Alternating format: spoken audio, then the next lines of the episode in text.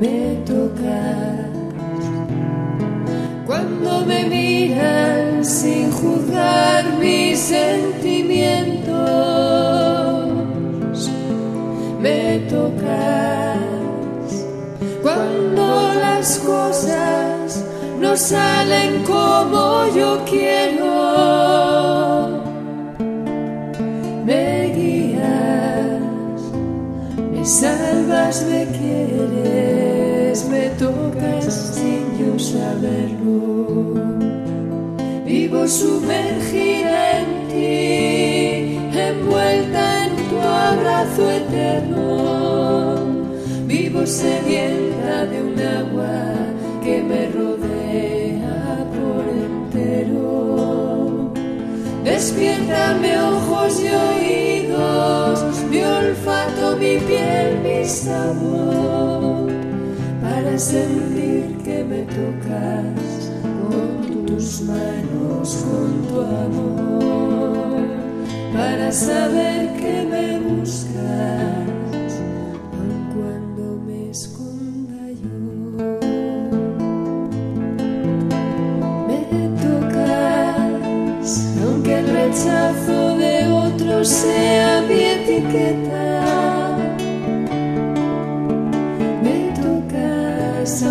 Mis miedos no me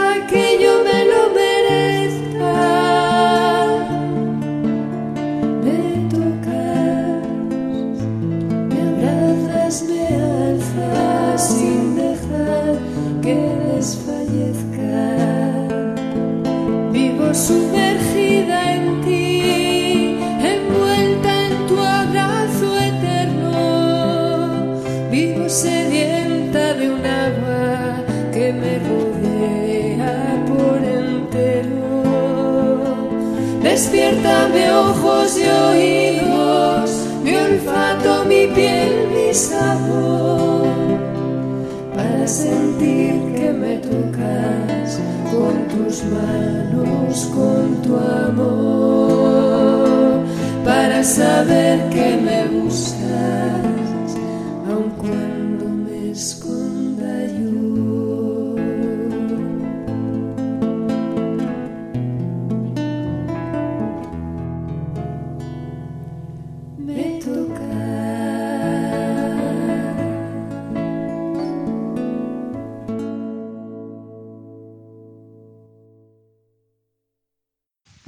Por medio de este sagrado fuego recordamos a las personas que pasan por enfermedades en estos tiempos de encierro. Te pedimos que les des paz en medio de la tormenta, que seas refugio para ellas. También recordamos a las personas desaparecidas de todo el continente. Te pedimos les des respuesta a sus familiares, que tú guíe a quienes se encuentran perdidos y nos dé ánimo para seguir construyendo un mundo de justicia y paz. Amén.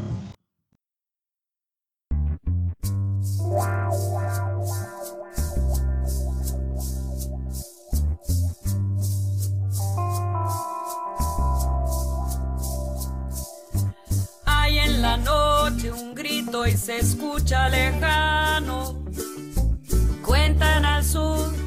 la voz del silencio.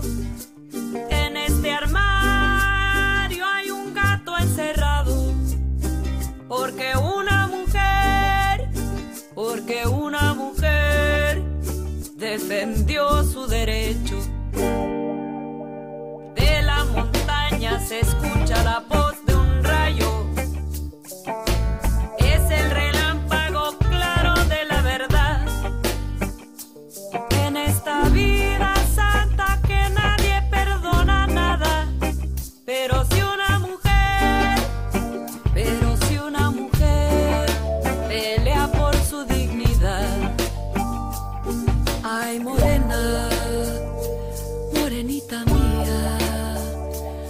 Te olvidaré. Ay, morena, morenita mía, no te olvidaré. Que me doy mi lugar porque yo soy mujer, que todo lo que me pasa no me lo puedo creer. Canto tú y la mentira, los cholos me ven. Si lo quiero, no quiero, es mi gusto querer. De a mi carne, dame taco de res. Los prefiero y los quiero al que me debe comer. Ya probé el que es ajeno a ese pa' que lo quiero. Que la voluntad del cielo me mande al primero. Que me quiera como soy, a ese sí que lo quiero. A ese sí que lo quiero. A ese sí que no quiero. Te seguí los pasos, niña, hasta llegar a la montaña. Seguí la ruta de Dios que las ánimas acompañan. Te seguí los pasos, niña, hasta llegar a la montaña. Y seguí la ruta de Dios que las ánimas acompañan. que las ánimas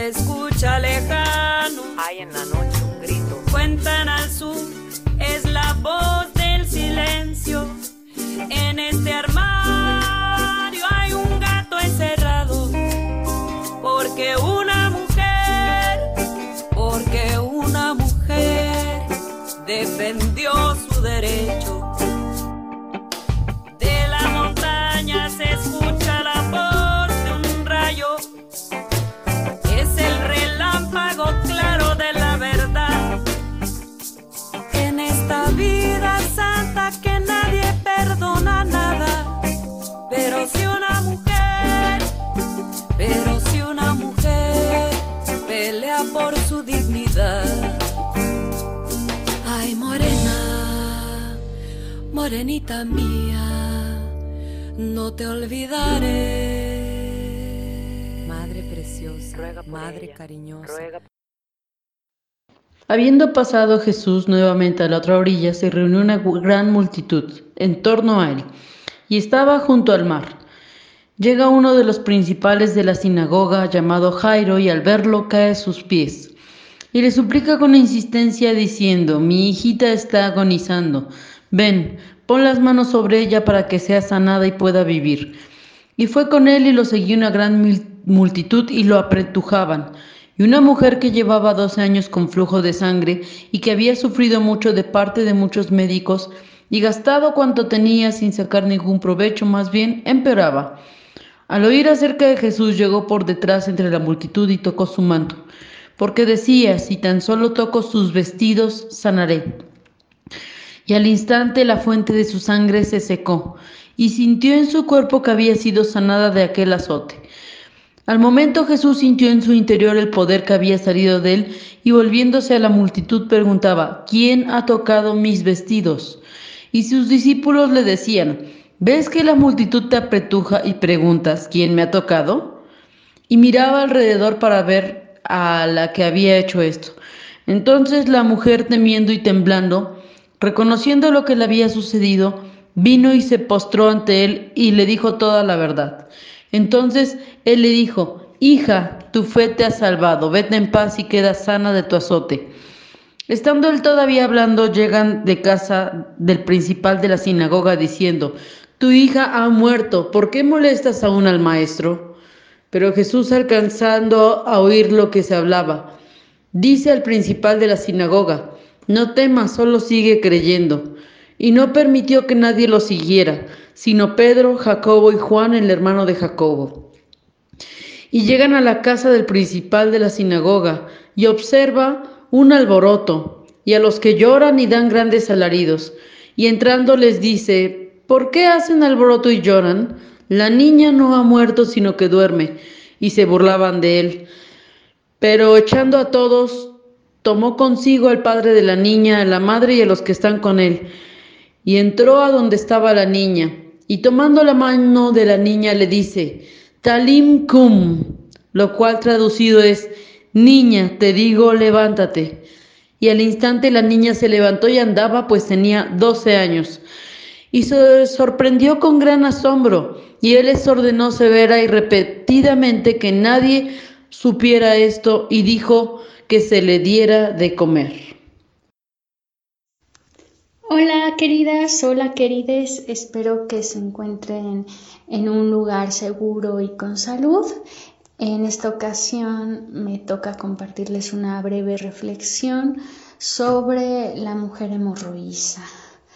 Antes que nada me gustaría que imagináramos que Jesús vive en el aquí y en el ahora, en la realidad latinoamericana del siglo XXI, en medio de la crisis del COVID-19, inmerso en un contexto en el que los feminicidios y los transfeminicidios son el pan de cada día y la indolencia policíaca es una penosa verdad de gran parte de nuestros países en una región en la que el ser niña garantiza una menor calidad educativa y una invisibilidad por parte de la sociedad, porque si hay algo peor que ser mujer es ser niña.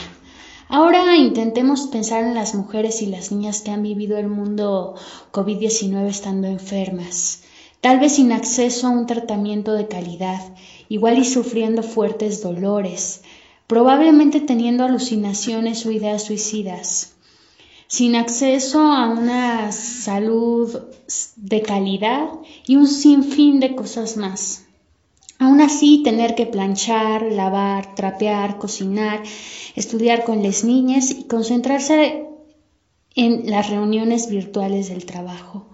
Cumplir con la triple jornada laboral sintiéndose mal y probablemente sin recursos suficientes para sobrevivir la cuarentena de manera segura. Así pues, fantasiemos con una mujer enferma que vamos a bautizar como Ameyali. La nombraremos así porque toda persona merece ser recordada por un nombre y no por una enfermedad. Ella, una mujer de unos 36 años y tres morena, largos y oscuros cabellos, que camina con dificultad por la orilla de un puerto, a paso lento pero seguro y con una enorme fe de ser curada. Después de haber perdido todo su dinero buscando una cura para su mal, ahora estaba quebrada. No llevaba un solo peso en su carterita. Con la poca fuerza que le quedaba, provocada por la constante pérdida de sangre, y con la fe de una mujer que busca curarse a toda costa, se dirigió a ver a un curandero que llevaba por nombre Jesús. La gente del pueblo solía decir que aquel hacía los más poderosos milagros. Ameyali confiaba en que ahora sí podría ser curada. Hace 12 años, cuando tenía apenas 24, ella había acudido a la ginecóloga, pues presentaba un sangrado irregular a mitad de su ciclo menstrual que había continuado por dos semanas y eso la preocupaba mucho. Después de pasar por la incómoda revisión ginecológica, la doctora la diagnosticó con metorragia.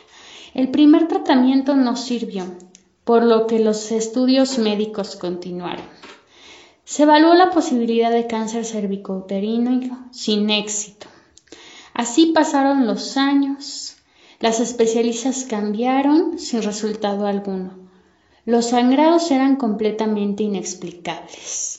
Esa era su nueva realidad. Migrar de doctor a doctor sin saber con exactitud lo que le sucedía a su cuerpo. Los doce años pasaron por su mente, todas las acciones que había realizado para sentirse y estar bien. Por más frustrante y doloroso que hubiera sido este proceso, jamás dejó de esforzarse por cambiar su realidad. Nunca dejó de rezarle a la diosa buscando fuerza y salud. Como cualquier proceso de enfermedad durante ese tiempo tuvo sus altas y sus bajas, pero su fuerza siempre regresó. Hubo momentos de desesperanza. Ameyale posee una fe proactiva, confía en la diosa, pero es consciente que tiene que poner de su parte para ser bendecida por ella. Así, mientras pasaba su vida por su mente, llegó a donde Jesús se encontraba. Estaba en medio de una gran multitud. Poder pasar para hablar con él era casi imposible. Desesperadamente se abrió camino entre la gente. Así, confundiéndose entre las personas, llegó hasta atrás de él y le tocó el manto, diciéndose a sí misma, solo con un toque de su manto me curaré. Y se sintió diferente. Era como si la fuerza perdida en todos estos años hubiera sido recuperada. Entonces Jesús sintió que alguien había confiado en él y preguntó quién le había tocado la bata. Ameyali se atemorizó. Por su mente pasaba su incapacidad de dar dinero como pago por los servicios, porque en este mundo ser una mujer sin dinero era sinónimo de ser pedestre, así como en algún momento de la historia el sangrar fue sinónimo de impureza. Aún temblando, ella se acercó a Jesús. Después de una charla en donde le explicó todas sus experiencias a lo largo de estos años, le dijo, Tu fe te ha salvado. Vete en paz, ya libre de tu enfermedad. Jesús y Ameyali caminaron unos minutos hasta llegar a casa de Citlali, una niña de 12 años, quien se encontraba muerta en vida. Ella vivía con fuertes dolores tan grandes que provocaba que pasara horas enteras en cama, intentando que disminuyeran por lo menos un poco. Ni los mejores analgésicos funcionaban para calmarla. Su padre, Jairo, estaba desesperado. Había perdido cualquier fe en que Setlali mostrara la más leve mejoría. Entonces Jesús pidió pasar al cuarto solo con las personas cercanas y recordando a Meyali, le narró la fortaleza y la incansable fe de la mujer.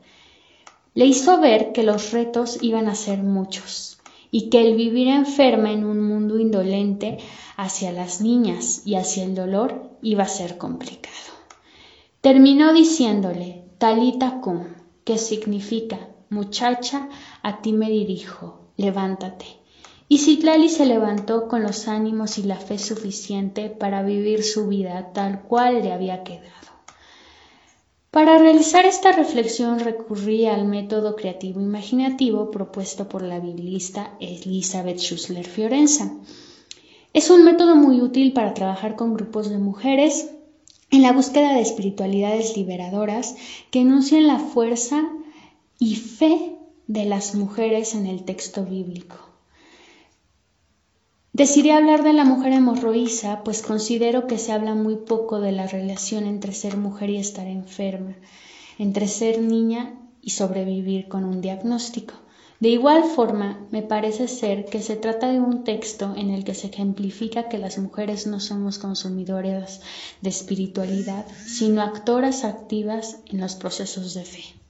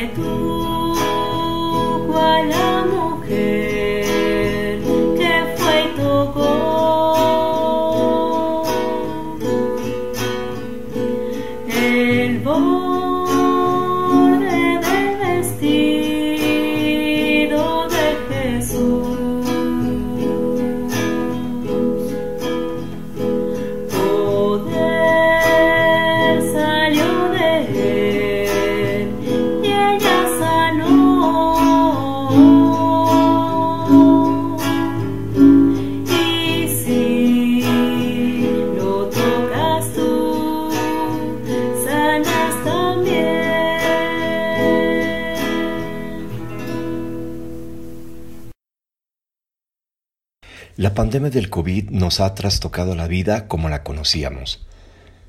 Millones de familias hemos tenido pérdidas de nuestros seres amados. Se han perdido gran parte de los empleos y actividades que dábamos por sentado. La violencia y la represión se han acrecentado en todo el mundo, especialmente contra mujeres y niñas. Hemos orado por las personas enfermas, por médicos y enfermeras, por recuperar nuestra movilidad, por una vacuna, porque no falten alimentos, por los migrantes y por quienes sufren desde las periferias. Ahora es turno de que oremos por todas las personas que se han visto afectadas gravemente por la depresión, la ansiedad, la soledad, los duelos no resueltos, la neurosis, las enfermedades mentales, emocionales y espirituales en general. Por favor, unámonos en oración. Madre, Padre nuestro, que estás en el cielo, te pedimos hoy por las personas enfermas mentales.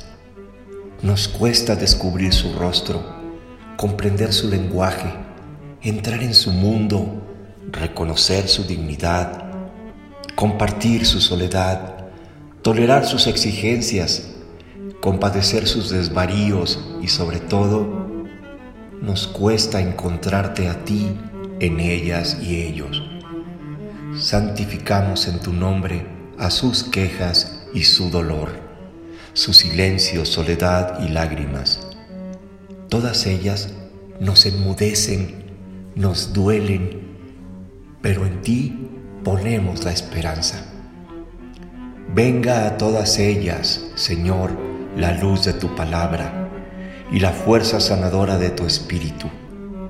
Permite, divinidad, que nuestras comunidades, así en el cielo del privilegio como en la tierra de la marginalidad, hagamos finalmente tu voluntad y se cumple efectivamente en cada iglesia para que todas ellas y sus seres queridos encuentren entre nosotros el pan de gracia y perdona cómo les hemos ofendido al no haberles brindado un hogar cercano y acogedor en nuestros corazones. Como ellas nos han perdonado, no encontrar suficiente alivio a sus angustias, compañía a su soledad y luz y esperanza compartidas en el camino de sus vidas. No nos dejes, esencia amorosa, caer en la tentación de verles ajenas a tu espíritu. Líbranos del egoísmo y la arrogancia para que, al reencontrarles en sus rutas, sepamos acompañarles, encontrando juntos paz y serenidad. Amén.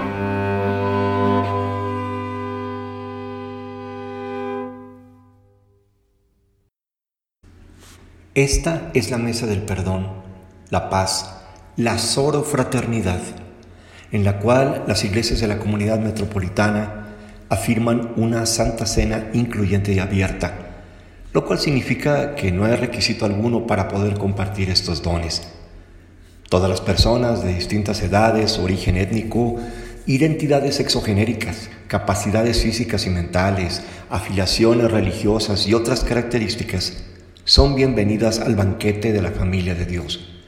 Y comulgamos juntos en una relación sagrada donde el amor y la paz son las virtudes que nos unen en este momento. La divinidad busca estar en comunión con nosotros y que nosotros lo estemos unes con otros a través de Jesús, quien es nuestro modelo para crecer y acceder a la revelación del Cristo. Recordándonos simbólicamente de la unión de cuerpo y espíritu, Jesús tomó una pieza de pan, la partió, igual que a menudo nosotros rompemos relaciones con nuestros hermanos y hermanas y nos mostró un camino de reconciliación al pedirnos que compartiéramos este pan en recuerdo de su ejemplo. A través del pan partido participamos en y nos convertimos en el cuerpo de Cristo en el mundo. De igual manera, Jesús tomó la copa con el fruto de la vid, vino que nos sostiene y nos enlaza, fruta que nutre el espíritu de virtud dentro de cada uno, una, une de nosotros. Y nos pide que bebamos de este mismo espíritu de amorosa compasión y de armonía unificadora y vivificante que siempre mostró Él. A través de la copa de la bendición, participamos en y nos convertimos en la nueva vida de Cristo en el mundo. Estos símbolos que compartimos ahora son para alimentar a los demás. En este sacramento afirmamos que nos comprometemos en el camino crístico del amor y de la paz a través de nuestras acciones, motivos, pensamientos en este mundo. Reconocemos que somos una sola comunidad concebida por Dios y que debemos elegir conscientemente y de manera cotidiana estar en la mejor relación con nuestra fuente creadora, unos con otros y con nuestros sagrados valores. Por tanto, nos dedicamos a nosotros, en lo individual y en lo colectivo, a hacer reales al cuerpo y al espíritu del Cristo en este mundo aquí y ahora, y a través de la vida como comunidad de fe. Que lo que simbolizamos en este santo espacio lo hagamos real en nuestro servicio cuando haya concluido este culto. Oremos. Dios, divinidad luminosa, hemos escuchado tu invitación. Ayúdanos a que, al sentarnos a esta mesa y compartir de estos dones, quedemos a salvo de nosotras, de nosotros mismos, de cualquier doble moral, de corazones divididos, permitiéndonos caminar en la luz y en la vida de Cristo Jesús. Que seamos como iglesia un espacio verdaderamente seguro para mujeres, mujeres de todas edades y de todo tipo, que inspiradas por tu gracia y fortaleza, están saliendo por millones de la invisibilidad a la que la propia iglesia, la sociedad y el mundo entero las habíamos condenado. Danos la capacidad para aprender de su ejemplo y nos atrevamos a tocarte al acercarnos a las otredades y podamos portar las buenas nuevas a los pobres Seamos sanación para quienes viven hechos pedazos. Seamos libertad para quienes viven en cautiverio y brindemos hospitalidad a las y los extranjeros, aprendiendo de todos, alimentando a quienes tienen hambre de ti y cuidando de quienes no viven los mismos privilegios que nosotros. Te lo pedimos al tomar estos sagrados elementos. Amén. La cena está servida, vengamos pues a comer y a beber en la mesa de Jesús.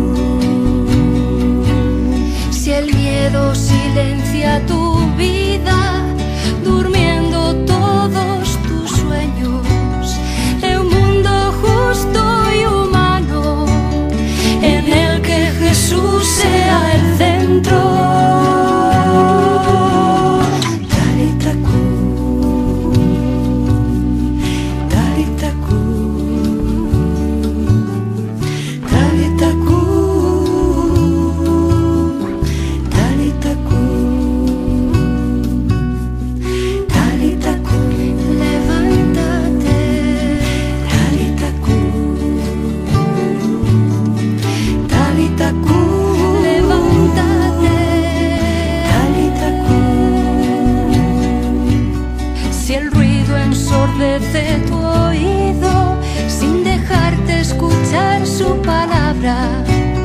Atrévete a ser tú mismo. Él toma tu mano y te alza.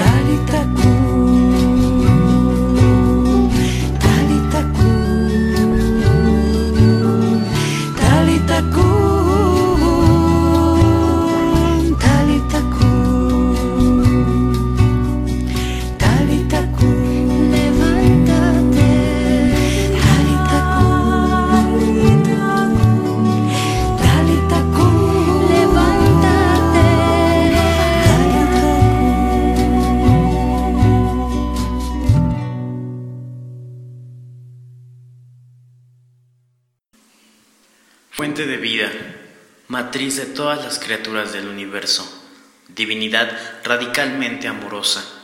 Gracias por reunirnos aquí esta tarde, alrededor tuyo. Gracias porque cada domingo se aleja de la rutina y porque intentamos crear formas variadas de alabarte, orar contigo, recibir tus bendiciones. Ahora que nos disponemos a terminar este servicio, solicitamos que tu bondadosa voluntad se haga realidad en nuestras vidas y que al tocar el manto del Cristo, en la confianza de que seremos sanados de acuerdo con tu designio, en tus tiempos y no en los nuestros, tendremos la capacidad de hacer nuestra parte, desde la buena voluntad del corazón, desde el deseo sincero de caminar contigo en todo momento. Que así sea, en nombre de Jesucristo. Amén. Las niñas de nuestra tierra quieren ser libres para jugar y esta plena es para ellas para que las dejen vivir en paz y esta plena es para ellas para que las dejen vivir en paz. Las niñas de nuestra tierra quieren